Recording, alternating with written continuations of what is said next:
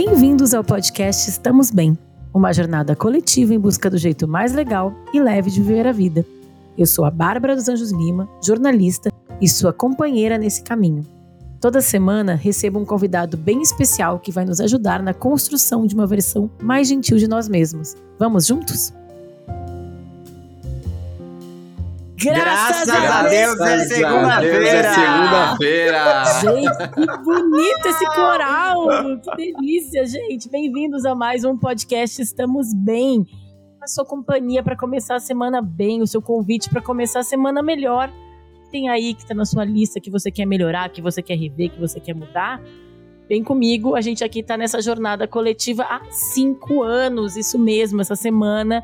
Estou gravando esse episódio dia 22 no dia 18, vocês que acompanham as redes sociais Estamos Bem Sabe, a gente completou cinco anos no ar, gente, que felicidade. Quero agradecer a todos os meus benzinhos e benzinhas e benzinhos que estão aí, ouvindo a gente desde sempre, ou que chegaram agora com, com esses convidados maravilhosos que daqui a pouco eu vou apresentar. Aproveitando para falar que a gente também tá com, com o programa de apoiadores nosso na Aurelo agora, então é só entrar lá, procurar o Estamos Bem e fazer sua doação para ajudar a manter esse podcast vivo. E isso aí, gente, tá em todas as plataformas, pode curtir, compartilhar, me marcar. Eu adoro quando vocês me marcam para saber a parte que vocês mais gostaram, o que, que vocês querem que a gente fale aqui. Tamo aí, tá, gente? Bom, sem mais delongas, vou apresentar quem fez esse coro maravilhoso no começo do episódio comigo. Eu tô aqui com o Alexandre Simone e o Lucas Galdino, que são os criadores do perfil Histórias de Terapia, que eu tenho quase certeza que vocês, ouvintes do Estamos Bem, conhecem, que é o arroba terapia que foi criado em 2018 e é o maior canal brasileiro de contações de história, onde as pessoas contam relatos pessoais ali enquanto lavam a louça. Eu, achei, eu acho a ideia maravilhosa. Tem várias histórias que eu já vi, me emocionei, sempre choro. É, então, estou muito feliz de ter os meninos aqui. E também quero dizer que em 2023, agora, esse ano, o, eles criaram, criaram, escreveram um livro, A História do Outro Muda a Gente, porque precisamos ouvir as pessoas pela história nacional. E é isso que está inspirando o tema desse episódio, que é aquele sobre escutar mais. Bem-vindos, obrigada pelo tempo de vocês para a gente bater esse papo. Muito bom estar com vocês aqui. Ai, que ótimo. A gente que agradece. A gente muito fã queria muito já estar tá aqui, já ter participado, porque a gente gosta muito de ouvir o Estamos Bem. Enfim, a gente tá muito feliz, assim. Estamos aqui, sorrisinho bobo, assim, na cara. Vocês não provavelmente, a ah, galera que, que delícia. tá ouvindo não tá vendo a gente, mas a gente tá com um sorrisinho. Sabe aquele sorrisinho de feliz, assim? Ó, pra quem tá ouvindo só, né, porque a gente tem só uns trechos, eu quero só falar quem falou agora foi o Lucas. Não sei se vocês vão conseguir identificar a voz aí ao longo do episódio, mas o Lucas deu o seu oi, agora o Ale vai dar o seu oi. Olá, gente, aqui ó, Ale. Obrigado pelo espaço e pela oportunidade de poder conversar, né? Isso que a gente mais gosta de fazer é conversar, então. Ai, que Estamos delícia. bem nessa segunda-feira. Conta pra gente, pra quem não sabe muito bem a história de vocês, como que começou a ideia do, do canal? Eita, vamos lá. Também temos cinco anos de canal já. Olha! As coincidências, desde 2018. A gente 2018. começa numa brincadeira é, a gente tinha, os dois, eu e o Alexandre, somos da área da, da comunicação. Eu sou jornalista, o Ale é radialista, sempre, a gente sempre trabalhou com redes sociais. E aí, em 2018, a gente estava, um, de bode, de, de trabalhar para os outros, basicamente, assim, de não ter criatividade, eu trabalhava em redação, sabe, assim, tinha que subir pauta clickbait, umas coisas assim. A Ale trabalhava como social media, mas também já estava um pouco cansado, apesar de, de gostar muito de trabalhar com música, ele trabalhava com artistas e tal mas estava meio cansado e a gente queria fazer algo é, diferente, legal e que fosse a nossa cara, assim. E isso se juntou com um fato muito importante, que é o do, do ano de eleição, né? Tá todo mundo falando ah, 2018, sim. né? Um ano bem, bem complicado, e todo mundo falando, ai, precisamos ouvir as pessoas, precisamos conversar com as pessoas. E a gente falou, tá, mas de quatro em quatro anos, de dois em dois anos, que é período eleitoral, não adianta você quer conversar de fato com as pessoas, tem que ser um, um, um compromisso diário, né? E aí a gente falou, beleza, Sim. vamos pegar esse incômodo é, político nosso, mas o, essa, essa vontade de criar alguma coisa e vamos, vamos fazer as coisas acontecerem. E aí a gente decidiu entrevistar pessoas, contar as histórias delas é, de forma mais leve possível. E aí, numa brincadeira, a gente tinha costume de ficar lavando louça juntos e tal, de ficar trocando ideia e não sei o quê. A gente falou, ah, bora fazer as pessoas então contar suas histórias lavando louça. E foi, a gente achou besteira no começo, né, Ale? E é importante dizer que nós éramos um casal nessa época, nós não somos mais, tá bom, gente? Então, eu ia perguntar isso agora. Vocês eram amigos? Vocês eram um casal? Eu... A, gente, a gente gosta sempre nós de deixar um bem casal. em destaque assim, nós não somos mais. As ficam assim... Vocês querem deixar que vocês estão solteiros? Currículos, aceitando currículos. Total. Porque às vezes a gente fala assim, nada, a gente era um casal, aí não é mais. Aí a gente faz Ai, que pena. A gente fica, não, que bom, né? Agora a gente tá, tá aí na vida. Continua é. amigos ainda, estão aqui sócios ainda, juntos, aqui no mesma sala, mesmo ambiente, Exato. né? Quer dizer, uma coisa. E o mais legal, disponíveis. Sempre bom botar essa palavra no mundo aí, né? Eu fui no. Semana passada eu fui no show da família Gil. Vocês já foram? Vocês foram nesse show? Ah, eu fui no show lá em Salvador. Tão lindo. Nossa, gente, que coisa linda. E eu fui na volta da Preta Gil. E aí, no final, quando ela Sim. canta, ela se apresenta. Ah, eu sou Preta Gil lá e eu tô solteira! Ela grita. ah, esse aqui é nosso grito. Estamos solteiros. é, mas quando a gente inventou, criou essa ideia, é isso. A gente, a gente tinha acabado de começar a namorar também. Foi bem no começo da, da relação. Então, o Lucas morava numa casa que tinha uma bancadinha perto da pia. E a gente tinha esse hábito de lavar louça e fazer companhia. Tipo, ah, terminou de jantar, vamos lavar louça. Aí um ficava ali, conversava. Ou até também quando tá sozinho, eu gosto de brincar de um negócio que eu tô lavando louça e falo assim, ah, vou relembrar para mim mesmo como é que era a minha vida, sei lá, em 2015. Aí eu fico tentando puxar o máximo de coisas que eu lembro que aconteceu naquela época. E é gostoso ficar se contando a sua própria história para você e, e, revisitar ela. E a, a, louça, tipo, gente, força. assim, sendo muito sincero, né? Enquanto houver vida, haverá louça, né? Aquele, Exatamente, aquele a minha tá aqui, clássico. ó. Faz uma semana que eu não lavo louça, gente. Mas eu acho que é um momento terapêutico, né? Muita gente fala que escuta, escuta o podcast e podcast em geral lavando louça, mas bater papo. Eu acho que é um momento que, tá, que é muito presente no nosso cotidiano e é legal a gente ter consciência do que tá fazendo, né? Porque se a gente faz tudo no automático, a gente vai perdendo um pouco o sentido da vida, os momentos, não, não nomeia as situações, né? E eu acho muito legal, porque juntou essas duas coisas, uma coisa tão cotidiana, mas deu um significado, né? Eu acho. Eu nunca fui das pessoas que gostam de lavar louça, tá?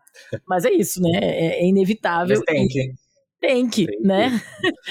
e agora eu acho que é isso, assim, eu, eu, eu, comecei a ter mais prazer de lavar louça quando eu escuto um podcast, quando eu escuto uma música. E, gente, minha filha de 5 anos, que também é de 2018, o ano de Estamos Bem, o ano ah. de História de Terapia e o ano de Beatriz. Meu Deus!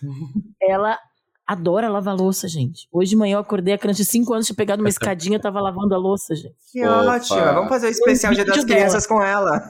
Vou mandar, vou mandar para vocês o vídeo dela lavando louça.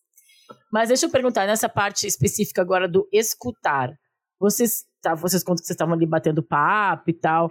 Vocês, como jornalista, radialista, eu também sou jornalista, a gente é muito acostumado a entrevistar pessoas, ouvir pessoas, mas a gente também é da comunicação. A gente gosta de se comunicar, ouvir os outros, escutar, dessa escuta mais empática que a gente fala, essa escuta que é mais terapêutica, é, foi um aprendizado? Como é que vocês desenvolveram essa habilidade, assim? Como é que foi? Nossa, acho que foi um super aprendizado, assim, porque é, você falou, é, somos jornalistas e tudo mais, no, na época da faculdade, eu lembro muito dos professores falarem, assim, é, técnicas de entrevista. Tá entrevistando uhum. a pessoa, a pessoa respirou, você corta, já faz outra pergunta, busca uma manchete, busca um título, busca uma, uma, uma um comentário polêmico. E a gente foi descobrindo ao longo do tempo, isso desde o vídeo número um, assim, sei lá, desde o do dia zero do terapia, que não era isso que a gente queria fazer. A gente queria estar tá disponível, e aí volta a palavra aí disponível de novo, para ouvir as pessoas. A gente queria entender a, a vida delas, né? E, a, e a, a, história de vida delas ali. Então, acho que foi um aprendizado, porque, obviamente, no começo a gente. Primeiro, estava tentando entender o que, que a gente. Que, que histórias que iam ser contadas e tudo mais. É, qual, qual o tipo de narrativa que a gente ia fazer, mas a gente foi aprendendo muito a, a escutar, e eu acho que não só profissionalmente, porque isso, obviamente, é, é, é um trabalho que vai. Estamos aí cinco anos, a gente vai se aprimorando, mas escutar o outro, né? E na, nas nossas relações pessoais mesmo, assim. É, pai mãe, ouvir pai mãe, ouvir irmão, ouvir amigo, ouvir, sei lá, namorado, né? Na época a gente namorava, mas hoje com nossas é, relações que a gente tem, é, a gente aprende a ouvir e a ouvir de uma forma mais. Eu vou falar acolhedora, mas eu não sei se é a palavra certa. Mas é dessa forma genuína mesmo, assim, sem querer. Mais atenta, eu acho, é né? É isso. Sabe por quê? Porque eu sempre dou um exemplo, acho que eu já falei aqui no Estamos Bem, que esse ano nem assisti, mas quando eu assisti Big Brother alguns anos, na pandemia, né, a gente assistia Big, que a gente fazia, enfim, tudo que tinha para fazer, a gente tentava fazer, fazendo de casa. Eu lembro muito de ver o Big Brother e ver aquelas 10, 15 pessoas todas falando e ninguém se ouvindo. Uhum. Muito o diálogo Big Brother, porque acho que ah, todo mundo fala, ah, a pessoa tá fazendo VT e tal. Acho que tem isso dentro desse contexto de reality show, mas várias vezes quando eu vejo em ambientes sociais nossos, assim, as pessoas estão, parece que cada uma fazendo o seu monólogo, as pessoas não estão conversando, porque eu acho que falta alguém ali do outro lado querendo escutar e ter essa troca ali, né? Eu acho que não sei se é porque sei lá, redes sociais, a gente parece que foi perdendo um pouco desse traquejo da troca. Não sei, o que, que vocês é. acham? Qual é a teoria? Eu acho que tem muito, tem muito uma união também de é, tempo com atenção, assim, porque eu fico também pensando que a gente fica assim, ah, quando você, o que você quer, você arranja um tempo. Uhum. E o tempo não é tão infinito, ele não é infinito, né? Tipo, é isso, nosso dia tem determinadas horas e a gente tem que escolher o que a gente vai querer fazer. Então, estar numa troca com alguém, numa conversa, é dedicar um tempo para aquela pessoa. E eu já acho isso muito valioso. Mas se você dedica esse tempo sem ter atenção, é, não vale muito, né? Então é muito. Quando você está conversando com alguém, você está 100% presente e ouvindo o que aquela pessoa está dizendo, e, e, é isso, muito mais ouvindo do que preocupado com o que você vai dizer depois. Porque às vezes a gente está conversando e aí pensa: ah, vou falar isso, vou contar essa minha história, e de repente você nem tá ouvindo outros, você só tá contando de novo as suas próprias histórias, até para você mesmo, porque tá meio que falando sozinho, que é isso, que você falou, parece que é todo mundo fazendo monólogo e ninguém se conectando. Eu acho que no nosso processo de, nesse lance de ir até a casa das pessoas e conhecer elas, a gente percebeu que é muito mais sobre ouvir do que provocar, do que fazer pergunta, do que instigar. Às vezes a gente só chega e, tipo, estamos aqui para ouvir sua história. Conta ela pra gente pronto, tipo, isso basta para a pessoa escolher o que ela quer falar, porque também tem isso, né? Quando alguém tá te contando algo, ela escolhe o que, que ela vai te contar. Não precisa te contar 100% da vida dela, tudo. Uhum. É, a, a, história dela. Então, ela que ela de, a gente decide o limite que a gente tem para cada conversa. E no dia a dia, às vezes, isso não quer dizer que você não confia em alguém, né? Que tem isso assim, nossa, você nem me contou, você não confia em mim? Confio, mas às vezes não queria contar. Eu não, não tava é, confortável para falar sobre isso. Então, acho que é muito um espaço de juntar o tempo que você dedica para o outro, mas que aquele tempo seja de qualidade, que você esteja presente, é, atento, né, no que o Conectado, outro fala. Conectado, né? E isso é. que o Lucas falou tem tudo a ver mesmo dessa coisa do jornalismo. Eu como jornalista e até como editora e como repórter, a gente já vai assim pautado para conseguir aquela aspa.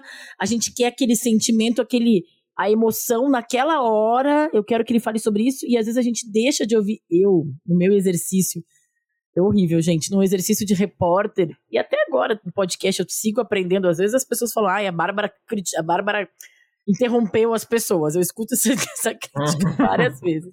E eu tento, gente, eu juro, benzinhos, eu tento me segurar, é um processo, é um processo eterno aqui que eu vou levando comigo.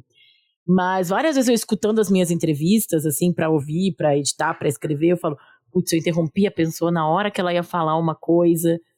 Uhum. Eu devia ter deixado ela falar mais. Porque é isso, a gente às vezes tá ali, mas tá pensando em outras mil coisas e tá com a cabeça na frente e tá com uma expectativa, uma demanda e não ali aberto para aquele momento de conversa, né? E, e lidando também, que eu acho que para mim, eu venho me acostumando mais e mais, mas acho que é muito desafiador é com às vezes até o silêncio do outro.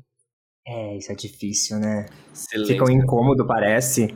A gente fica, não, não, silêncio, preenche, preenche, preenche, não pode. É, né? Exatamente. Né? E às vezes o silêncio é o tempo de reflexão do outro, né? Ou é ele tomando ar para entrar numa parte mais difícil da história e a gente já se sente, pá, não, então é aqui que eu vou entrar e vou contar a minha história que eu tava guardando aqui, sei uhum. lá, né? Não sei. E não é o que a gente sei lá, numa história como as que vocês conseguem tirar das pessoas, eu imagino que, que é um tempo muito maior do que ali, assim, vídeo que às vezes tem, né, que vocês tiram, tem, sei lá, às vezes cinco minutos, alguma edição, uhum. Mas quanto tempo maior que vocês ficam falando com aquela pessoa é. Para conseguir aquela edição, né? Não, é, é, isso. é muito louco isso de. Só, só pra comentar isso do, do silêncio, esses dias eu tive uma conversa difícil. E aí chegou uma hora que eu percebi que eu ia precisar muito elaborar o que eu queria dizer, porque às vezes também é isso, às vezes a gente não sabe nem o que a gente tá sentindo para explicar, né? E aí entrou esse lugar do silêncio, eu pensei, ah, não, silêncio.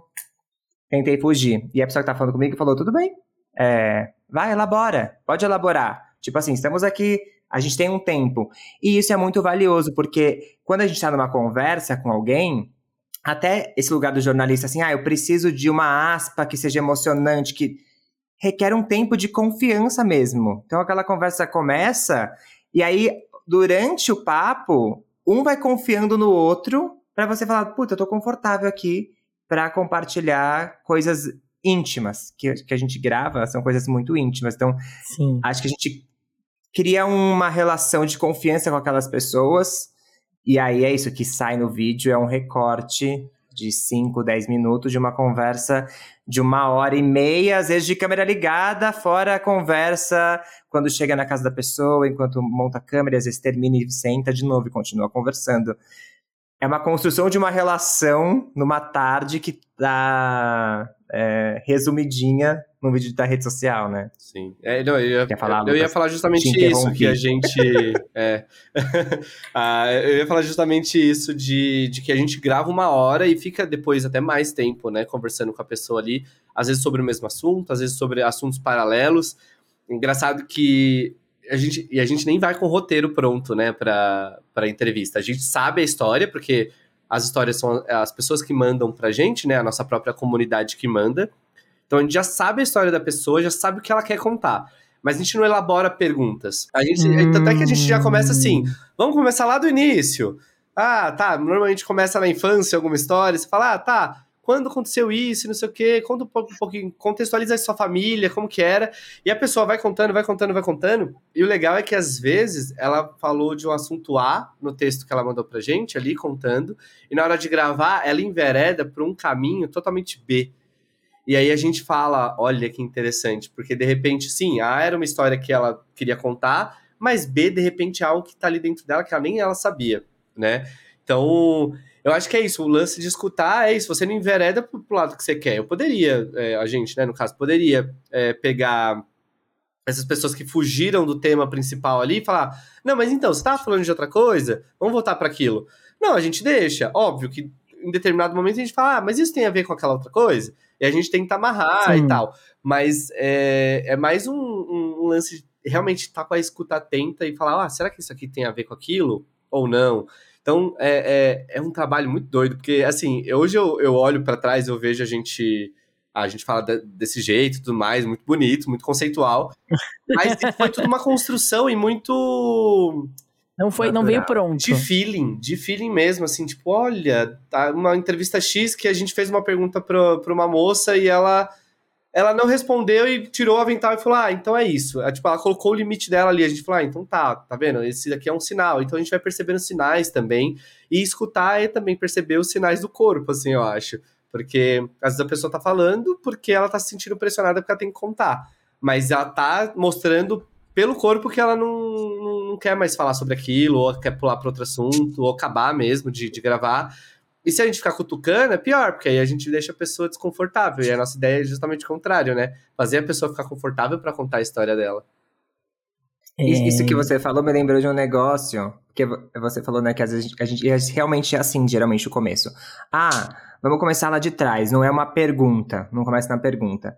E eu não vou lembrar o nome da peça, mas eu assisti uma peça uma vez e a personagem falava o quanto existem perguntas que parecem inofensivas, mas elas são meio agressivas, porque você se sente um pouco invadido. E ela dizia que quando uhum. alguém pergunta para você assim, você tá feliz? Tipo, ah, tá feliz no seu trabalho? Tá feliz no seu relacionamento? E às vezes você fica tipo assim, caralho, eu não tô feliz. E agora que você me perguntou isso. Eu não você, consigo você... mais sair desse lugar. tipo, tipo que porque você faz essa pergunta esperando que a pessoa fale que sim, né? Ah, você tá feliz? Porque se ela fala não, também você não sabe muito bem como seguir com essa conversa. Mas ela fala, essa pergunta ela é agressiva, porque às vezes eu não tô feliz. E aí quando você me pergunta, aí você faz. Eu tenho que lembrar disso, me conectar numa hora que talvez eu não queria. Então, às vezes, na hora de faz, deixar a conversa fluir talvez é, conversar e trocar aí para caminhos juntos é mais legal do que só um batidão de pergunta de vai e volta, né? Porque quem pergunta geralmente não tá dentro da, da não está dentro da conversa, né? Tá só tipo jogando é... provocações, né? Nossa, total. Parece que vira uma, uma, uma coisa muito mais autom... não, não sei se é automática a palavra, mas mecânica, né? É, não é de uhum. conexão. Uhum. É uma...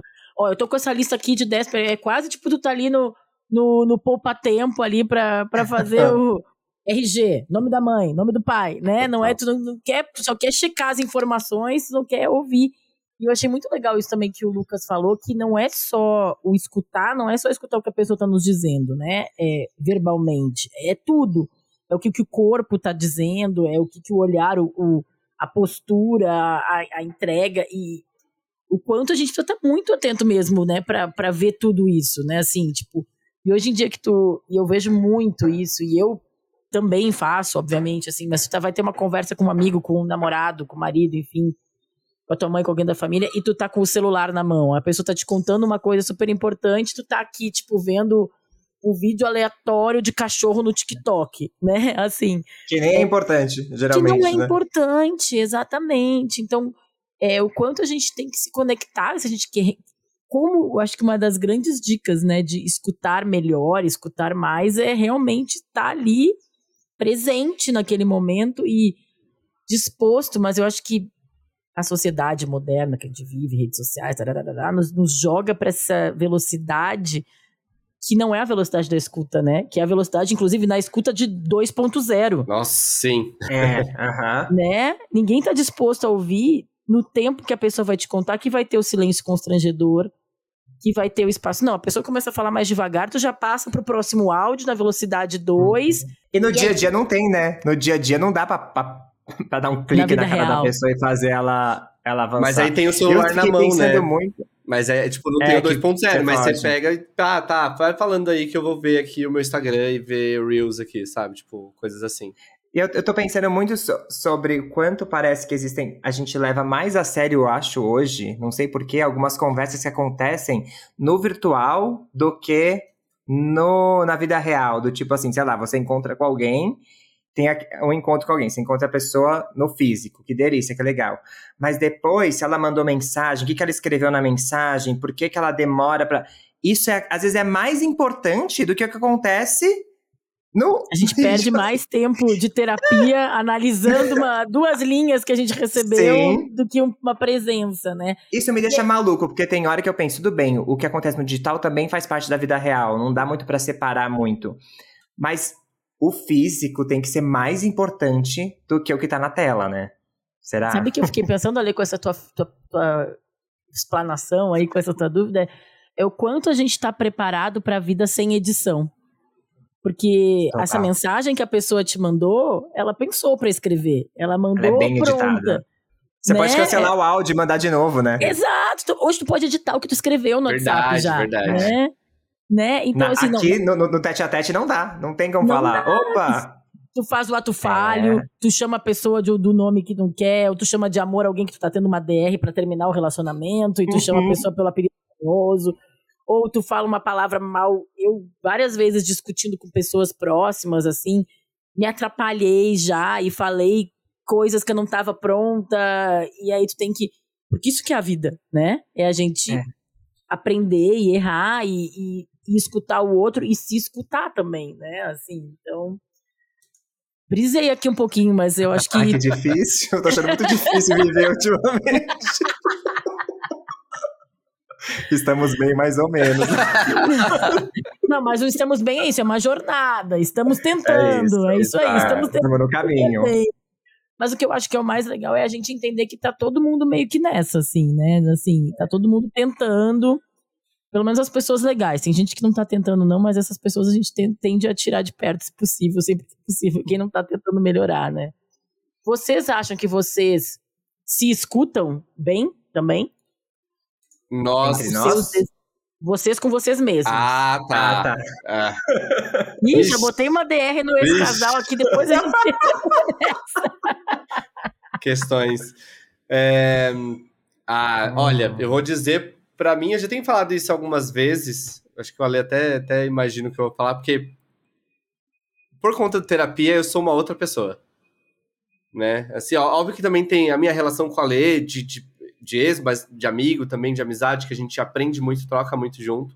Mas o Lucas de 2018 e o Lucas de 2023 são pessoas totalmente diferentes. E é uma pessoa que aprendeu a se escutar, a escutar o outro, claro, com certeza, muito mais, mas a se escutar e, e eu acho que se, me escutando eu consigo falar também coisas que antes eu não conseguia. Acho que passa aí muito pela vulnerabilidade também. Eu achava que vulnerabilidade era uma fraqueza, sabe? Essa, essa ideia de não posso ser fraco, eu tenho que ser muito forte, por toda uma questão aí familiar, de vida e tal.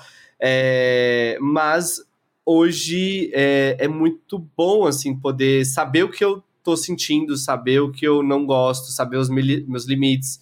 É, hoje saí escrevendo um monte de coisa aqui, assim, tipo, listando mesmo coisas que me incomodam, coisas que não, não gostei desse jeito, não gostei daquele jeito, é, do que eu fiz ou do que outra pessoa fez para mim e tudo mais. Então, assim, é, eu posso te afirmar que talvez eu não seja a pessoa que esteja 100% me ouvindo, mas que não, eu passei a me ouvir muito mais é, é, é, é bizarro de, de, dessa mudança mesmo. E tudo isso, e não é puxando sardinha só pro meu trabalho, não, mas é porque realmente ouvir as pessoas fez com que eu entenda. Porque eu, eu, penso assim, pô, essa pessoa tá se vulnerabilizando. Ela tá tirando de dentro dela. Ela teve que, inclusive, o tempo entre que a gente marca a gravação e o dia que a gente vai gravar, provavelmente ela fica remoendo aquela história ali, ó, por muitas vezes. Como que eu vou contar? O que, que eu vou falar? Meu Deus. Então ela se ouviu e ela se vulnerabiliza pra gente. Então eu falei, se, essa pessoa, se essas pessoas estão fazendo isso para dois malucos que vão na casa delas, sabe? Por que, que eu não posso Elas fazer viram comigo mesmo, sabe? É.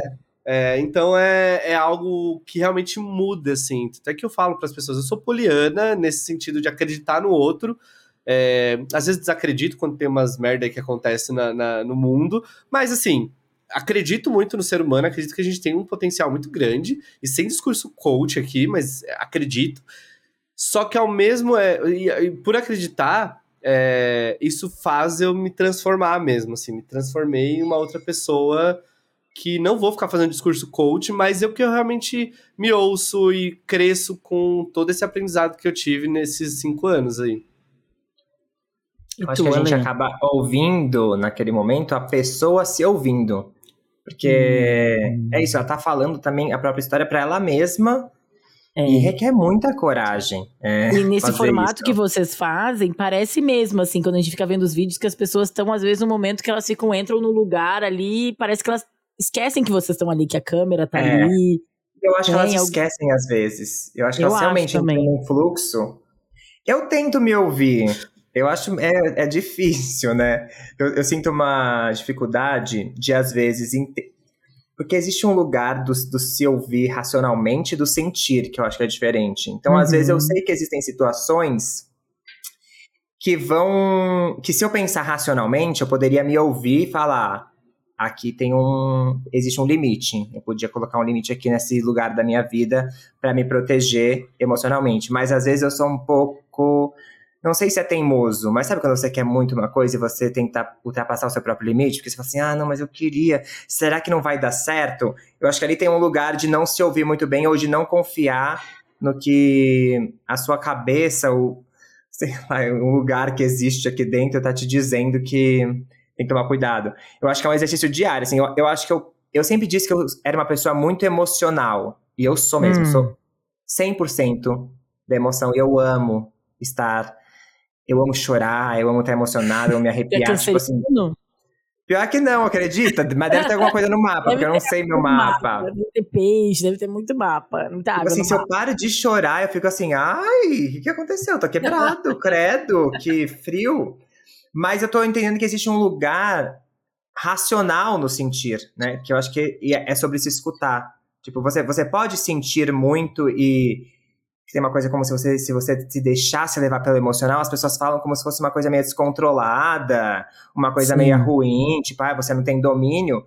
E acho que não, acho que tem um lugar de você ter noção das suas emoções, pensar sobre elas e assumir elas. Então, eu acho que eu fico o tempo inteiro tentando pensar nas minhas emoções, no que as coisas da minha volta estão me causando. E aí é isso, até que lugar que eu aguento. Que é isso, eu gosto muito de sentir. Mas existe um lugar que às vezes a gente não aguenta, né? Que não dá que mais. É a questão que da vulnerabilidade, né? Que, que o é. Lucas trouxe, que uma das no, minhas musas, musas do Estamos Bem, a Brené Brown, fala muito sobre a coragem é. de ser.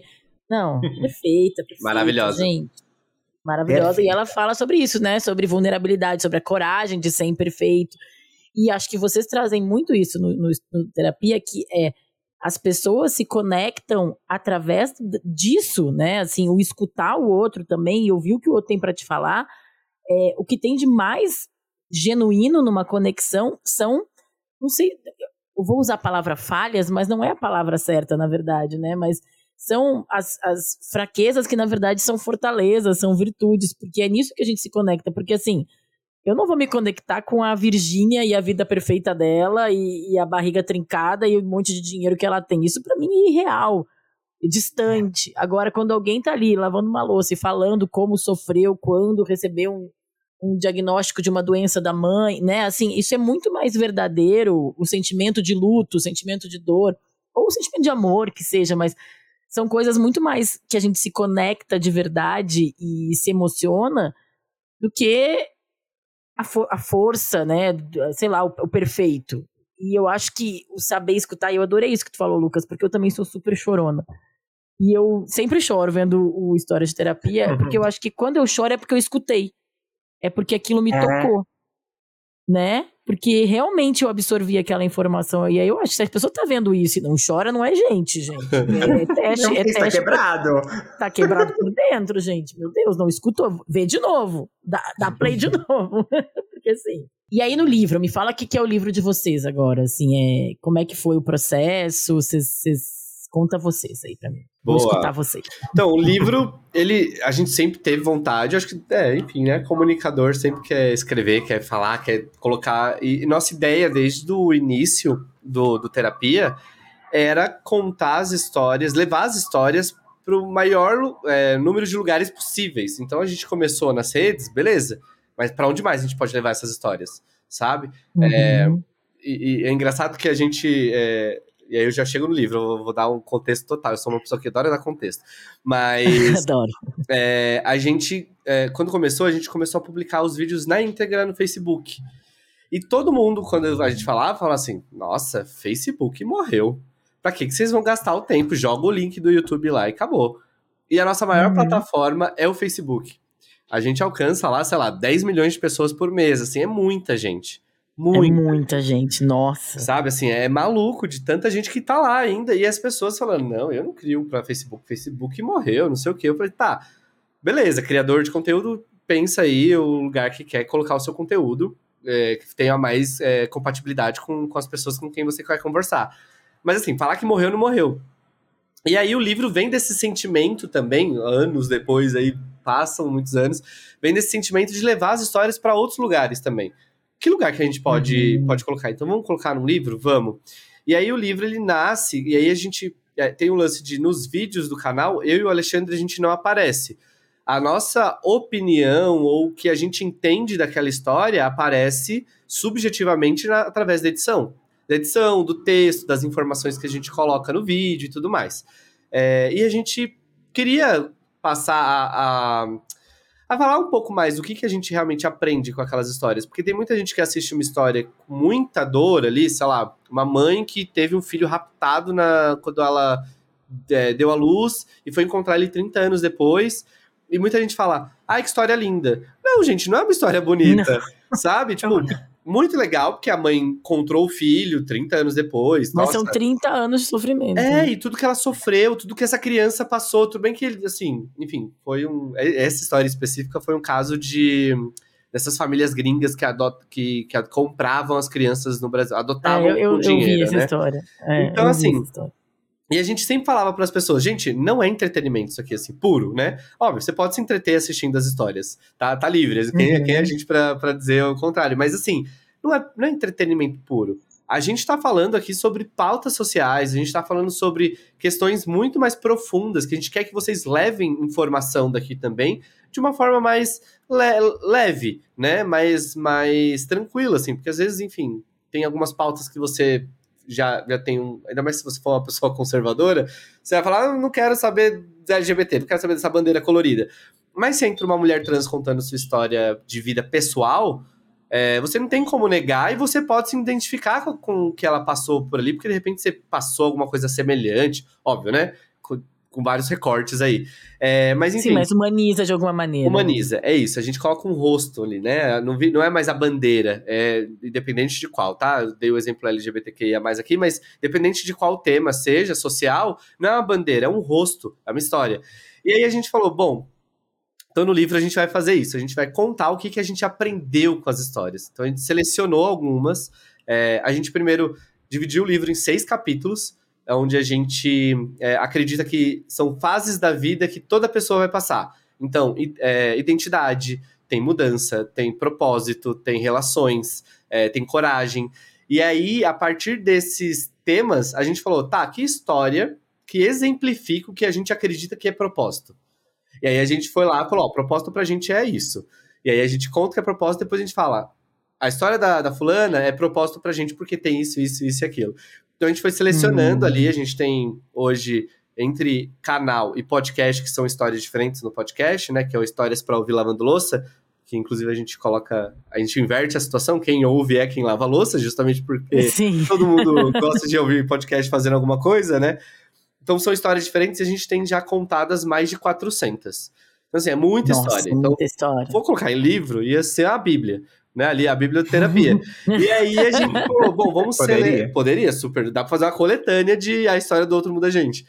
E aí a gente hum. selecionou é, 23 que faziam sentido com aqueles recortes que a gente estava fazendo. E a gente recontou essas histórias, colocando ali também a nossa impressão de fato, assim, tipo, Ó, a história da Thaís, ela fala que é importante a gente entender que pessoas heterossexuais, é, mulheres cis e, e, e é, pessoas heterossexuais podem também contrair HIV, sabe? Então, é, uhum. que bom que ela contou essa história que a gente desmistifica a questão da, da, da, da discriminação com a comunidade LGBTQIA+. Enfim, a gente foi pegando essas histórias e trazendo o nosso olhar. Então, o livro, ele é isso, assim. Óbvio que de um jeito gostoso de ler, assim, de, de você realmente se emocionar também, de se inspirar com as histórias ali e entender o que a gente acredita sobre essas sistemas, né? Tipo, o propósito pra gente é um negócio que é coletivo, não é um propósito individual. E a gente jogou no Google, a, a, quando a gente estava fazendo a pesquisa do livro, jogou no Google, se você jogar propósito, vai estar tá lá. Formas de ter o seu propósito pessoal. Não, cara, você só Sim. tem propósito se você tiver de mão dada com outra pessoa, sabe? É, é coletivo, é né? coletivo total. Então, Sozinho não faz nada, né? Nada.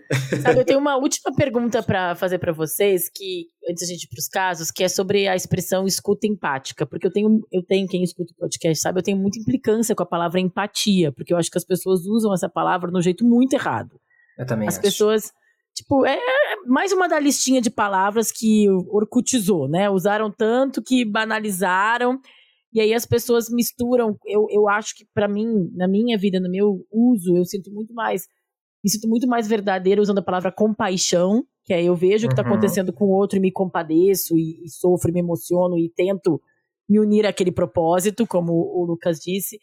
Mas eu acho que a empatia é dizer que eu vou sentir a dor dessa mãe que ficou 30 anos sem ver o filho e eu nunca fiquei três dias sem ver minha filha. Então eu nunca vou entender isso, né? Mas eu não sei se vocês têm alguma interpretação diferente disso já com essa experiência toda que vocês carregam. É, eu acho que a gente, né, nessa repetição de empatia, empatia, empatia, começou a interpretar errado mesmo a palavra. Que geralmente quando as pessoas falam, ah, você precisa ter empatia. O que é empatia? Se colocar no lugar do outro. Pessoas, é. é. é sempre essa resposta.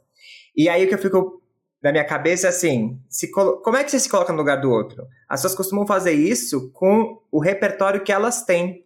E aí, isso não faz o menor sentido, porque duas pessoas podem viver exatamente a mesma experiência e reagir diferente, e talvez elas vão reagir diferente porque elas têm bagagens diferentes. É... Então é isso, uma pessoa, lá, colocando a gente aqui como exemplo, vai, uma pessoa heterossexual nunca vai conseguir se colocar no meu lugar porque ela nunca passou nada do que eu passei por ser um garoto viado. Uhum. E aí isso uhum. também cabe para pessoas pretas. Então a pessoa branca não, não vai entender. Então esse se colocar no lugar do outro não é muito possível. A não ser que você, que eu acho que esse é o nosso grande desafio, é tirar sua bagagem, não pensar, tipo, ah, o que eu faria se eu tivesse no seu lugar? Porque ferre-se o que você faria no meu lugar. Tô pedindo para você compreender o que eu tô fazendo no meu lugar. Nossa, é isso. Eu vivo na minha existência. Então, acho que, é, teoricamente, faz sentido essa palavra empatia, mas acho que a gente leva ela pra um lugar errado, porque daí a gente começa a julgar o outro com base no que a gente faria, e aí isso não tem nada de empático, na verdade, né? Total, e, e, vamos, que... e vamos combinar também, assim, que é necessário a gente, que não é, né, na verdade, necessário a gente sentir o que o outro sente pra gente respeitar ele, né? É o que eu acho também. Se fosse uhum. empatia. Nossa, eu acho muito isso, porque eu detesto quando alguém fala, ah, imagina se fosse tua filha. Ah, Gente, e se não fosse? Exato. Só se fosse minha filha que é? eu vou sofrer? Não, eu sofro se acontecer com qualquer pessoa, qualquer uhum. ser humano, tá. né?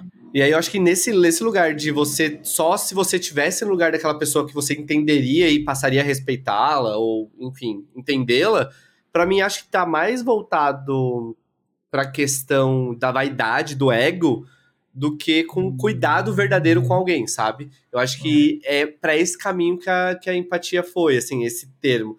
E a gente até uma vez, eu acho que falou, numa palestra que a gente deu, que a gente falou, a, a empatia é, é, um conceito legal, mas é uma mentira. Porque fica Exato. nesse lugar uhum. muito, é, enfim... Utópico. Utópico demais. Não dá, gente, não dá. Você, você tem que... A gente tem que trocar empatia por respeito, eu acho que assim. Respeito é o Nossa, que a gente precisa de verdade, sabe? E às vezes, e eu acho que tem tudo a ver com o escutar, né? Não precisa resolver meu problema. Porque às vezes parece que na empatia tu tem que ouvir, Isso. dar uma solução. Não, então tá, tu tá triste porque terminou com. tomou um pé na bunda, então vai lá, entra no Tinder, vamos sair contigo, vou sair contigo, já vai pra pegar umas pessoas, sei lá, um exemplo bem aleatório aqui, né? Mas as pessoas. Não, amiga, eu só quero que tu me escute chorar porque eu acabei de tomar um pé na bunda de um relacionamento que eu tava há três anos e eu tô sofrendo. Né? Uma coisa que aconteceu recentemente num grupo de amigas minhas. Minha amiga falou, gente, eu só quero chorar. Não preciso de solução ainda. Daqui a pouco, é. quando eu precisar sair, eu ligo para vocês de novo. Mas agora, uhum. eu acho que é isso. É, é, respeito e é essa escuta sem querer solução, né? Mas. E, e, perguntar pra pessoa, né, o que, que ela precisa. Porque é isso, às vezes você acha que você vai fazer algo que vai ajudar ela, às vezes não vai ajudar nada. Só vai atrapalhar. É. Às vezes é só falar, ei, eu posso fazer alguma coisa? Como é que. Né, se você precisar, eu estou por aqui é ela também que vai determinar, porque tem esse lugar de parecer que você quer ser o salvador da pátria, né? Nossa, Não. vou chegar aqui, eu vou te salvar desse lugar que você tá. Não vai salvar ninguém. Bom, se alguém quiser me salvar, totalmente Pode vir, isso Nem a gente se salvou ainda, né? Quer salvar outro. Imagina.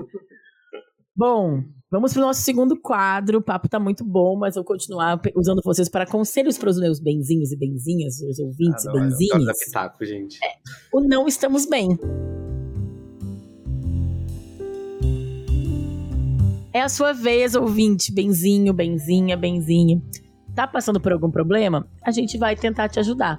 Toda semana eu faço um post nas redes sociais do Estamos Bem, revelando o tema do episódio e o convidado e convocando vocês para mandar os seus casos para podcastestamosbem@gmail.com. Tô sempre viajando? Oi, gente, tudo bem? Meu nome é Lucas, não precisa trocar meu nome. Tenho 24 anos e tenho um relato que não sei se é exatamente o que vocês esperam nesse episódio. Mas eu gosto tanto do podcast e do canal de vocês que resolvi mandar para dividir o meu caso com pessoas que admiro tanto. Ah, querido. Bom, vamos lá. Tenho refletido bastante sobre minha habilidade de escutar, focar, prestar atenção nas coisas. E ultimamente percebi que tenho uma dificuldade significativa em realmente ouvir o que as pessoas estão tentando me dizer. Por exemplo, no trabalho. Trabalho no setor de marketing de um grande banco. Recentemente tive uma reunião importante com uma reunião importante e percebi que, em vez de prestar atenção no que as pessoas estavam dizendo, estava distraído com os meus próprios pensamentos e preocupações. Isso fica ainda mais complicado em reuniões online. Sei que sinto que tudo me distrai. Acabei falando o que queria na reunião e na sequência um colega que é uma colega que é mais próxima me disse que eu apenas repeti o que um outro colega tinha dito. Sinto que minha ansiedade me impediu de realmente entender e valorizar o meu colega. Além disso, também percebi que isso me afeta na vida pessoal de alguma maneira. Acho mais fácil de lidar na vida pessoal porque as pessoas me conhecem mais. Sabem que não faço nada por mal, mas, às vezes, quando estou conversando com amigos ou familiares, me pego interrompendo ou respondendo antes que eles terminem de falar. Reconheço que preciso melhorar minha habilidade de escuta e queria aproveitar vocês para pedir dicas práticas de como fazer isso. Uau. Meu Deus! Não, eu, e aí? Assim, Eu já acho que o Lucas já tá num lugar maravilhoso que olha só como ele mesmo falou dele mesmo, né? Reconhecendo, tipo assim, né? Primeiro passo é Super que consciência. É, porque tem tanta gente que não tá ouvindo ninguém e, e acha que tá. Nossa. Que aí é, né? Eu já achei maravilhoso essa, essa percepção dele e abraçar, porque se alguém nos fala isso, tipo, ah, você não tá atento, às vezes a gente fica na defensiva e fica, não, eu tô atento sim, né? Pega uma coisa como se fosse um, um xingamento. Ele, eu já achei maravilhoso que ele abraçou. Agora, como é que faz? Eu é, não, acho que não tem uma, uma resposta, acho que tem que investigar. E a gente nem é psicólogo nem nada, mas assim, é, vamos deixar isso até bem claro. Mas eu acho que é, A é gente é legal. opinadora É, aqui. a gente, é- a gente gosta de dar pitaco. Mas eu acho que, Com base de repente, ver se isso. é, e Deus me livre, não sou a pessoa que vai falar que você tá com TDAH, tá? Não é, não é esse o lugar. Mas assim, de repente, conversar, não sei se você faz terapia e tal, conversar e explicar, porque de repente isso é. é- às vezes você tá passando por algum momento meio bad mesmo, que a sua cabeça tá a milhão. E, ou você tá com muita demanda, você tem, tem que pensar no que, que tá É, vindo, tem que fazer e tá numa reunião que às vezes. E existem reuniões aí, a gente sabe, que não leva pra Podia lugar ser um nenhum. e-mail, né? Podia ser o e-mail, não podia, Podia ser ser- nada, não podia ser nada, não precisa falar comigo, sabe? Tipo, pra falar essas besteiras, não fala comigo. Tem uma reunião que é assim, entendeu? É, então, eu não quero gastar nem meu tempo com e-mail. Mas eu acho que pode ser, acho que tem que investigar também o que, que tá. Qual o contexto de tudo isso? Porque sim, às vezes é chato mesmo, tipo, relações pessoais, você tá falando e alguém te interromper. Mas de repente tentar se controlar também, tipo, nossa, deu aquele ímpeto de vou, vou falar, ou, ou se interromper pra perguntar, eu acho ok. Perguntar, de querer, enfim, co- contextualizar junto com a pessoa ali. Se você só interrompe pra falar, ah, eu também. Eu, eu já passei Não, mas por comigo isso. foi pior. Nossa, né? É, aí é um problema. isso aí é fichinha, né? É, esse é o pior, né? Assim, né? Mas isso aí. É, mas então, assim, Mas é porque pra, você- pra não devagar muito, é, eu acho que é, é isso, assim, Hum. tentar realmente entender quais são essas, essas coisas. Porque eu acho que na, na vida pessoal é uma coisa. Tudo bem que é, ele tá dando exemplos que parecem se repetir em todas as, as esferas da vida, mas de repente não trabalha isso. Ah, porra, tô pensando uma demanda aqui e tô numa reunião chata pra cacete, eu quero. Mas não quero parecer que eu não, não falei nada na reunião, sabe? E aí falem qualquer coisa. E reunião online ainda, Ah, que é tu um- tá, tipo, com o computador aberto, três janelas atrás, alguém WhatsApp te mandou gritando alguma do seu coisa. lado. Exato, sei lá, eu olho pro lado, pra janela, já passou um passarinho, sei lá. Uma outra coisa que eu fiquei pensando, eu não sei, quantos anos vocês têm? 29. 29. É, e aí tu falou uma coisa, Lucas, lá que os últimos cinco anos te mudaram muito. E aí eu pensei justamente isso. Ele tem 24. Então, é- são vocês há cinco anos, eu já tenho 41, né? Eu acho que tem uma coisa também de um nível de atenção que a gente tem que se acostumar. Tudo bem que passou todos esses anos de pandemia e a gente foi se acostumando com essa vida virtual, do Zoom, da reunião online. Mas às vezes é uma quantidade de informação que numa ansiedade de bem jovem é mais difícil mesmo, né? Tu tá numa reunião de trabalho, no marketing de um emprego, de um, banco, sei lá que banco é, Nubank, Itaú. Aí tá lá, todo mundo lá. Foi o que o Lucas falou. Putz, aí eu tenho que dar uma ideia aqui antes que feche essa reunião, mas ao mesmo tempo tem que acontecer, né? E aí é difícil, né? Eu acho que é um processo que é tempo também, não sei. É, eu acho que também tem um lugar de perceber os estímulos. Por exemplo, eu já percebi que se eu tô na reunião com muita aba aberta, eu, uma hora eu pego o mouse e começo a clicar, mesmo que não tenha notificação nenhuma. Que eu, tipo assim, Uhum. nossa, tá muito parado essa cena. Você começa, tipo, e perde. E no dia a dia, por exemplo, se eu estiver conversando e meu celular estiver perto, com a notificação ligada, e se ele acender, eu perco o foco. Porque, Ferrou. infelizmente, eu sou muito viciadinho. Estou tentando tratar, vai, vai, vai dar uma diminuída. Mas, por exemplo, eu olho o celular no meio da noite. Se eu acordo três e meia de madrugada, tipo, eu acordo para beber água, eu abro. Eu abro, eu rodo, eu respondo, que ficou pendente rapidinho. Então, eu já sei que se eu estiver conversando com alguém... Rapidinho. Rapidinho. Passou duas horas. passa meia hora. Aí não dormiu direito. Corta amanhecendo e tá ali respondendo. Ai, não dormi direito. Nossa, dormi mal essa noite. Não, então eu sei que se eu estiver numa conversa com alguém, meu celular tiver. Não pode estar na minha visão. Porque se estiver na minha visão, ele. É quase, sei lá, é meio do, Eu acho que esse aparelho é meio do demônio aqui. Ele fica tipo meio. Total. Vem pra cá, vem pra cá. Então acho que dá pra sacar os estímulos. E acho que no. Ele até falou na, na conversa, às vezes ele acha que ele interrompe. Eu acho que também vale perguntar na hora, tipo, ah, desculpa, eu te interrompi. É, Uhum. e daí também você vai sacando. Porque às vezes a outra pessoa também nem se importou também. Às vezes ela tá Só tipo, tá falando, só não, a gente tá falando. conversando. Tudo bem. Ou e é às vezes ela pode falar, putz, também, na né? verdade me interrompeu. Ah, pronto, aí acho que É, resolve eu ali, né? Ou pelo é. menos te mostra ali na. Né? Eu tenho feito muito isso. Porque eu. Ai, deixa, ai desculpa ter te interrompido. Não, não, pode continuar. Não, não, deixa eu só terminar. Não, né? Eu acho que pelo menos tu mostra que tu não tá ali na soberba, dando tua palestrinha. Isso. Né? É. Mas isso que tu falou, eu também acho bem importante. Eu, quando vou gravar aqui o Estamos Bem, eu fecho a janela do WhatsApp web, boto o celular longe, porque é isso, gente. Senão a vida vai te colocando muitas coisas te ali para te tirar do foco. Te suga mesmo.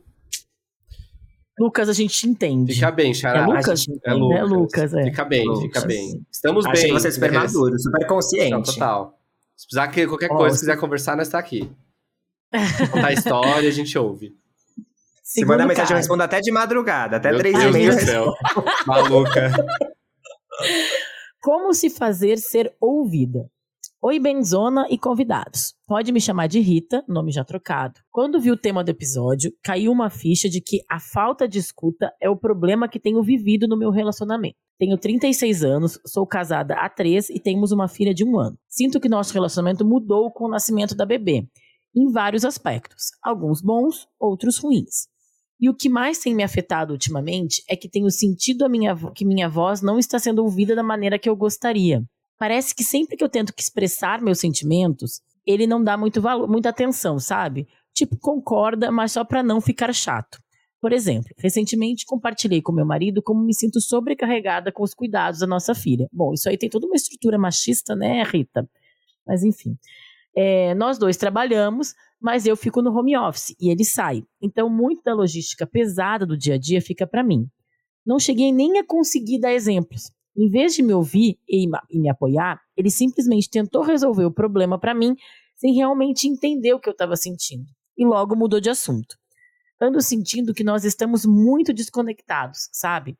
Sinto que se eu não me sentir ouvida e compreendida, isso pode afetar cada vez mais nosso casamento. Mas como eu posso falar isso para ele de forma clara, para que ele me entenda, me escute de verdade e entenda o que eu quero dizer? Obrigada por me lerem, ansiosa pelas dicas. Que resposta. Nossa. E aí? Ali, acho ser bom de, de, dar uma resposta para isso. Eu? É, não, mas é porque você, você gosta Obrigada de, pela confiança. Você gosta de conversar. E eu, eu acho que tudo é conversa. O Ale gosta de DR. Gosta. Ah, eu não gosto, mas não tem jeito, né? Tem que, tem que falar mas, às vezes, fazer o quê? E você tá lendo o livro do eu acho que é comunicação, comunicação não violenta comunicação aí. não violenta é. total. Ah, sim. Eu acho que tem um, a, a fala dela mesma é ótima para usar com ele, eu acho que é isso. Eu não estou me sentindo ouvida aqui. Né? Eu acho que essa, essa fala dela é muito forte. E eu fiquei pensando que é isso, como é que a gente expressa os nossos sentimentos para outra pessoa? Porque é isso, infelizmente, às vezes quando a gente vai falar, outra pessoa se sente agredida é, e fica na defensiva. E, e tem um jeito, né, de, de falar que é muito esse lugar da, da primeira pessoa, né? De tirar o. É, sei lá, você. É, tipo, você nunca me ouve do eu não me sinto ouvida por você. Porque é isso, sou, é meu. Você não vai conseguir tirar isso de mim. Você pode até falar que me ouve. Só que eu não me sinto. Então, tem um. Tem um buraco aí, né? Tem uma questão. E eu concordo com ela. Tipo, eu acho que esse é um fato que é muito perigoso para para as relações, quando a gente não consegue conversar sobre o que a gente sente e percebe que o outro não está entendendo o que a gente sente, é, mas isso, talvez, é, talvez ela também esteja falando assim, e eu não sei também como que ele reage, né? Porque às vezes a gente também uma... fala e a pessoa também não abraça. E aí tem um lugar que eu acho que é assim, tu não pode me dar o que eu preciso, então um beijo para você. Sabe, às vezes é né? é difícil entender isso, mas é necessário. Mas eu acho que tem um lugar da compreensão e do estar tá aberta para ouvir o outro também, né? Que é total comunicação também. não violenta também. Uhum. Assim, né? Tu uhum. vai falar o que tu quer falar, mas tu vai ter que ouvir pra ser escutada, mas também vai ter que escutar. Ninguém vai pra uma conversa, tipo, aqui, né? Agora senta aí que tu vai me ouvir. Né? É. Assim, não é assim. Porque ele, de uma certa maneira, porque ela falou assim, ah, fui reclamar e senti que ele nem me ouviu, já foi resolver. Na cabeça dele, ele deve, putz, arrasei. Já resolvi o problema Resolvi. dela. O que, que ela vai querer reclamar de mim agora? Vai falar o quê? Já uhum. falei que vou chegar na hora, vou fazer não sei o quê, vou, vou lavar a louça, vou pegar a criança na escola. O que mais ela quer, né? Então eu acho que que eu acho que é o mais desafiador nos relacionamentos. E depois que uma criança nasce, eu, eu sei, eu passei por isso em algumas fases, e vários amigos meus, casais, passam, que é uma mudança de rota. Porque não é mais sobre o que eu quero e o que o outro quer, e tudo bem eu não fazer do jeito que ele quer, a gente, ah, não, a gente faz o que a gente quer junto, o que a gente quer separado, porque tem uma, uma criança ali, um ponto em comum que depende de nós dois. E a gente vai ter que se acertar. E vai ter que ficar mais ou menos bom, ou pelo menos bom o suficiente para todo mundo. E aí nisso, e não é só o, aquele filme, alguém tem que ceder, é todo mundo vai ter que ceder um pouquinho para chegar em algum lugar em comum. Então, eu acho que tem uma expectativa dela aí de ser ouvida, e eu acho que ela tem que se sentir escutada, sim, num relacionamento, mas ela também vai ter que abrir os ouvidos para escutar ali, né? E aí, acho que o que o Ale falou Mas de comunicação o não início da violenta é conversa, o início da conversa é esse, né? Não tô me Uhum. sentindo ouvida nessa relação. A gente, a gente vai ter que achar um. E é isso, a gente vai ter que achar juntos uma forma. Porque geralmente é isso, quando você tem um problema de, de relacionamento, se resolve junto, né? Você tem que sentar e colocar quais são as demandas de cada pessoa, ver como uma pessoa sozinha não, não salva Resolve. uma relação. É. Total. E aí E de tudo, né? isso, De é. amigo, de pai, de mãe, de irmão. Isso pra todas as relações da nossa vida, né? Com certeza. E é isso, o DR pode não gostar, mas tem que fazer, gente. Fazer é chato. Tem que só fazer do tem. jeito melhor jeito possível. É Esse- do melhor, quanto mais efetivo, melhor. Não. Eu falei que o Ale é bom E disso, porque um- esses dias eu fui terminar com um menino que eu nem tinha nada com ele. Eu só fiquei com ele umas vezes, aí eu falei, Alexandre, eu preciso de ajuda pra terminar com esse menino. Aí o, o seu ex te ajudou a terminar Gente, com mas- o menino outro. Porque eu falei assim, eu não sei o que falar. Um não futuro. E justamente era. O não futuro, que não é que nada. não era nada, era só o menino que, sei lá, de sair três vezes, assim, mas não sabia como falar pra ele. E justamente era uma relação que eu não me sentia ouvido. Eu falei pra ele, eu falei, não me sinto ouvido. E aí a E eu pessoa acho que também tem uma a- coisa. tem a reação, mas aí te, lide com sua reação. Eu estou falando o que eu estou sentindo. Uhum. E acho que é uma coisa que tem uma coisa do, do tempo, assim. Quando a gente vai ter, às vezes, uma DR, não é em uma conversa que a gente também resolve tudo também. Que é isso, você conversa, você coloca seus pontos, a pessoa traz, e às vezes você precisa de um tempo pra entender. E eu, pelo menos, sou assim, eu fico pensando, ah, a pessoa me falou isso, ah, onde que cabe. E às vezes, na hora, eu, eu, eu tenho experiências de conversa de acabar no momento do tipo assim, nesse momento eu não sei mais o que dizer. Tipo, eu vou ter que É, agora dar seguir uma cenas dos próximos capítulos, né? Tipo assim, a gente pode espera. voltar a conversar sobre isso ainda? Sim, eu acho que é uma, a conversa é uma construção. Isso não é é, uma tipo, dica ai, resolvemos, muito sentou boa. e acabou. Que- Porque quando tu chega, porque ela, que já tá nessa reflexão, já tá pensando nisso, ela vai chegar nessa conversa com, com o marido dez passos na frente dele. Ele pode Isso, ser ela já pensou surpreendido, sobre. né? Ele, Ah, esses mas- dias eu passei por isso, eu fiquei tão triste, eu pensei...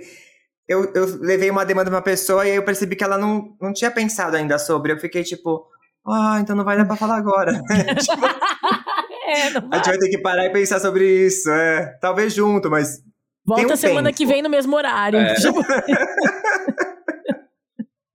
É, gata. Ai, queridos, tô, adorei, viu? Mas a gente vai pro último bloco agora. Ah, não, vamos ficar mais. Ah, eu gosto do ah, do fim do jogo, né? Bom, agora é o pra ficar melhor.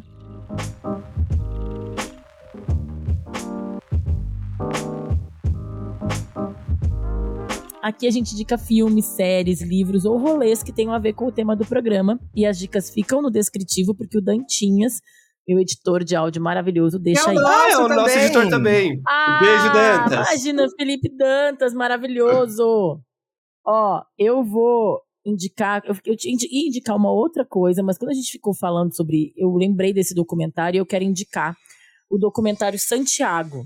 É, você já viu esse documentário? É um documentário de 2007 do João Moreira Salles. Ele, ele, ele vai entrevistar o mordomo Santiago, que trabalhou na família Salles, né? Dos Moreira Salles, do banco e tal, por 30 anos.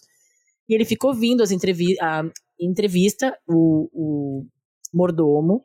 E no final do processo do documentário, o mordomo morre. Aí ele volta tudo e monta o documentário. E aí, depois que o filme acaba, eu, tô indicando isso por causa dessa cena, pós-crédito, estilo Marvel, assim, que no final o Santiago fala: Ah, mas eu queria falar, João, sobre outra coisa. Sobre. E aí ele dá uma, uma abertura ali sobre o que queria falar sobre ser gay. E aí o João fala: Ah, não, mas isso não tem a ver com o documentário, não. E corta. E, e aí o João faz um meia-culpa no final. Ele olha, porque eu não escutei direito. Eu perdi o que seria uma grande história também para esse documentário. Que esse, esse cara, o Santiago, é um, é um personagem maravilhoso. É um cara. É um mordomo, é um mordomo, para começo de conversa, né? Que é uma coisa que não existe mais hoje em dia. É um mordomo de uma família de muito dinheiro, mas muito cultural, né? Que tem hoje em dia museus e são documentaristas e cineastas, enfim. E o Santiago gostava muito de ópera, gostava muito de musical, e ele vai contando todas as coisas da vida dele. mas por falta de uma escuta mais atenta, ele deixa de contar mais uma história. E é, e é muito lindo como ele faz essa meia-culpa. Contei o final ali do, do da cena pós-crédito, gente, mas vale a pena resgatar e ver com os próprios olhos. Assim. Chama Santiago o documentário. Arrasou, amei. Amei a ideia. Vai aí, Bom, quem vai primeiro? Eu Lucas. tenho um livro aqui para indicar que ele foi muito importante para mim esses últimos tempos. É um livro super simples de, de, ler, assim, de não ter uma leitura difícil e tudo mais, porque também é de uma pessoa que é incrível. É o Toda Ansiedade Merece um Abraço, do Alexandre Coimbra Amaral. É, ele é um psicólogo, ele é bem famoso, inclusive, assim, era psicólogo do sofá ali da Fátima Bernardes, quando tinha o encontro ainda e tal. Quer dizer, quando o encontro era bom, né? Quando... Não, quando tinha quando o encontro era bom. quando existia de fato o encontro, né? É... É, quando a gente gostava de se encontrar lá. Exato, exato. e, e, esse livro ele é muito gostoso. E assim, o Alexandre tem um adendo. O Alexandre ele escreveu o prefácio do nosso livro. E ele, assim, ah, é a demais. pessoa mais generosa que eu conheço. Eu já falei isso 500 vezes para ele e eu falaria mais 500, assim. Toda vez que eu encontrar ele, eu gostaria de falar que ele é a pessoa mais generosa que eu conheço. É, porque ele é generoso pra caramba e no livro, enfim, ele vai, ele vai separando por capítulos, assim, coisas sobre como você pode lidar com, com essa ansiedade, mas não passo a passo é meio que uma conversa mesmo, assim, tipo, abraça a sua ansiedade e tudo mais. E eu acho que tem tudo a ver com esse lance de escutar, porque é, ele tem um trecho, agora eu perdi porque eu fechei o livro, mas um trecho que ele fala que a gente não pode com a ansiedade, a gente tem que literalmente escutá-la, sabe? Abraçar ela de fato e falar, tá, você existe, você não vai me derrubar, eu tenho que lidar com você a gente quer tirar, né? Quando a coisa é ruim, entre aspas, aí a uhum. gente quer tirar, não quer perto da gente. Só que ele fala, abrace ela. Só que não só abrace ela, mas também é, é, mostre para as pessoas que você precisa de um abraço quando você precisar, né? Então, assim, esteja aberto para escutar as pessoas quando elas precisarem de um abraço e não precisa ser escutar só a audição. Às vezes, o jeito dela se portar, quando ela parar, ela de repente deu uma sumida, ela tá se mostrando ansiosa, tá com alguma uma questão, abraça essa pessoa, porque realmente, como o livro diz, toda ansiedade merece um abraço. Adorei. Ótimo, gostei. E eu vou indicar música, então, já que falou de ansiedade, eu tava olhando aqui que eu tenho uma playlist que chama hum. Músicas para Tocar no Meu Velório. eu falo dela toda hora e já vou falar aqui também. Se eu morrer, gente, a playlist está pronta. Se alguém colocar instrumental de Ave Maria, todo respeito a Maria, vem, não vem é... puxar pelo pé, vem puxar tenho, pelo pé. Porque eu amo muito música. E eu, não vou dizer que eu gosto de morte, mas eu acho a morte tá interessante. Ela existe, né? Tá aí, né? Tá aí, ela existe, né? Não, não temos muita E opção. eu tenho pensado muito sobre o meu velório, eu sempre penso. Tipo assim, eu acho que eu quero que seja um dia legal, assim, é, que as pessoas cantem, sei lá. Um pequeno lá, parágrafo, parênteses aqui. Tu já assistiu esse filme, O Amor à Primeira Vista, que tá na Netflix? Não. Uma coisa randômica que eu vou indicar esse filme no próximo episódio. Ótimo. Mas é que nesse filme, é... putz, eu vou dar um spoiler, gente. Quem não viu o filme ainda, Dá uma puladinha, pula 15 segundos. Ele tá indo pro velório da mãe e a mãe tá viva. A mãe faz uma festa que ela quer, quero participar do meu velório. A mãe é uma atriz shakespeariana e ela faz assim, quero que todo mundo venha com roupas de Shakespeare. Quero você, quero participar. Ela, ela, ela, ela, Nossa, gostei. Ela, ela começa a planejar, ela fala, pô, mas vai ser uma festa tão legal e eu vou perder? Não. Eu tô pensando nisso esses dias. Eu tô pensando, cara, mas como é que eu vou estar lá deitado, de olho fechado? então presta atenção, esse filme é uma gracinha, estreou semana passada na Netflix. Mas eu tava vendo aqui a playlist do meu velório e pensei, vou indicar uma música, porque daí agora eu tô nessa, eu fico ouvindo uma música, eu penso, essa aqui eu tocaria no meu velório. Hum. Essa, acho que não, acho que não tem muito a ver. E aí também, já falando de ansiedade, tem uma música do Paulo Novaes que chama Deixa a Luz Entrar, hum. que eu escuto essa hum. música o tempo inteiro. Tipo assim, toda vez que eu tô meio triste, eu vou lá e play na música, ela dá uma. E a gente também falou de silêncio, e a música fala uma hora: é, feche os olhos e esqueça onde está, deixe o grito do silêncio falar. E eu acho isso tão bonito, né? Esse lugar do nosso próprio silêncio que às vezes é incômodo. E depois ele fala: é, deixa a luz do sentimento entrar dentro. E aí essa música me ajuda tanto em vários momentos, porque é isso, pessoa também ansiosinha e inquieta, e às vezes é isso, às vezes eu paro tudo, desligo, vou ali na sala, pego a minha caixinha, ouço Deixa a Luz Entrar em looping talvez 15 vezes, meus vizinhos devem saber também a letra, já de tanto que eu escuto. Mas me traz uma, uma calmaria, por isso que ela vai tocar no meu velório. que é pra trazer uma camaria pra quem estiver lá, e pra mim mesmo, eu não sei se eu vou estar feliz ou triste que eu morri, nunca saberemos. Vai estar morto, querido, não vai É. estar Ela Mas está. gostei, se alguém gostei. quiser também, depois eu mando a playlist do velório. Ela é uma playlist Boa, ótima, boa, eu sempre boa. Tá pública a playlist? A gente pode Tá acessar. pública e tem um recado lá que ela deve ser tocada em ordem aleatória, porque o velório começa meio A triste, ordem dá uma aleatória, não. Não, Não? em ordem, na ordem É. correta. Não, não pode ser tocado em ordem aleatória. Não, porque ele começa meio triste, aí depois, porque eu acho que a galera chega meio triste, aí meio triste, depois dá uma animadinha, um samba, e lá, lá, lá, e aí volta mais triste pra hora de enterrar. Então tem o mood também do velório já decidido. Amei. Vocês estão amei. todos convidados, gente, cadê o velório cheio? Ai, gente, não tem melhor maneira de terminar esse episódio, gente. Amei, querido. Super obrigada pelo tempo, pelo papo. Já era fã, fiquei mais fã ainda. Benzinhos Tá que ouviram gostoso. até aqui. Super obrigada pela audiência. E até semana que vem. Tchau, tchau, gente. Gente, estamos bem. Você ouviu o podcast Estamos Bem? Segue a gente nas redes sociais. Somos arroba podcast Estamos Bem no Instagram e arroba Estamos Bem Pod no Twitter. Eu, Bárbara dos Anjos Lima, sou arroba da Bárbara em todas as redes sociais. Quer mandar um caso, sugestão ou trocar uma ideia comigo? Escreve para podcastestamosbem@gmail.com.